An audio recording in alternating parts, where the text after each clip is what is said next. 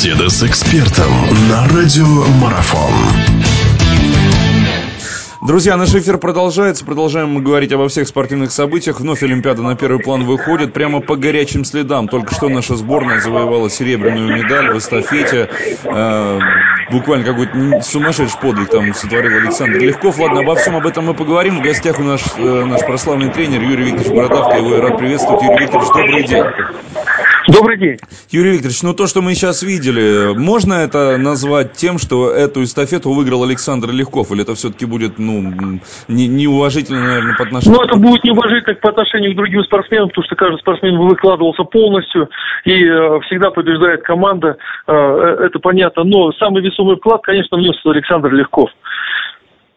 Если посмотреть, давайте так немножечко поанализируем то, что мы видели по этапам, начиная с Епарова, продолжая э, тем, как э, вел гонку бессмертных. Вот э, кто, кого отметите и в чем, может быть, были минусы, как вы считаете, чего не хватало? Ну, на мой, на мой взгляд, э, то есть, э, на мой взгляд, э, все-таки неправильно были расставлены спортсмены, э, то есть, ну, выставлены в эстафету и, и по этапам. Ведь сила в эстафете в чем, что, то есть, каждого спортсмена использует его, его лучшие стороны в эстафете, то есть, на, на своем этапе.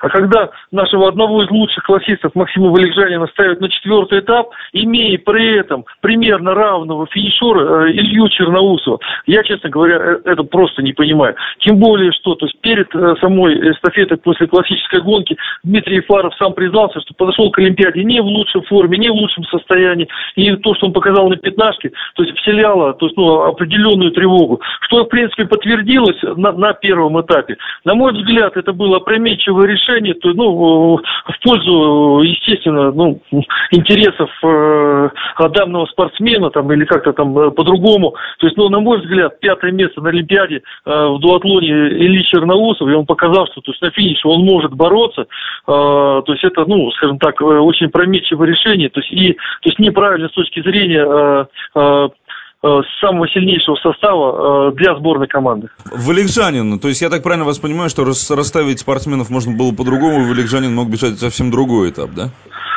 Конечно, то есть можно было собрать э, в очень сильный кулак. Достойно прошел гонку э, Александр Бессмертных. Всего можно было ставить э, гонку меду классическую на первый этап.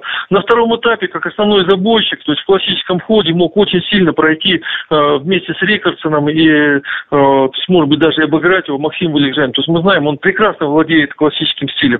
На третьем этапе Легков мог сделать приличный задел тому же Ильи Черноусову, который мог, мог, мог бороться, по крайней мере, за золотую медаль. Я думаю, что то есть Александр Легков смог бы сделать и те же самые 15-20 секунд, и э, Илья бы то есть, ну, показал бы борьбу, и я думаю, что на финише еще бы, то есть как, э, как сложилась гонка, потому что при таких высоких скоростях отыграть 15-20 секунд, это очень дорогого стоит, очень больших э, э, затрат.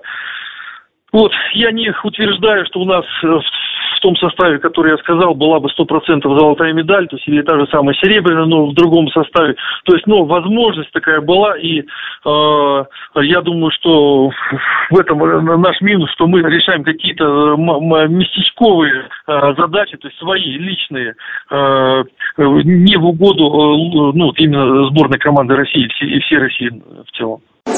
Продолжение беседы через мгновение. Оставайтесь на радиомарафон.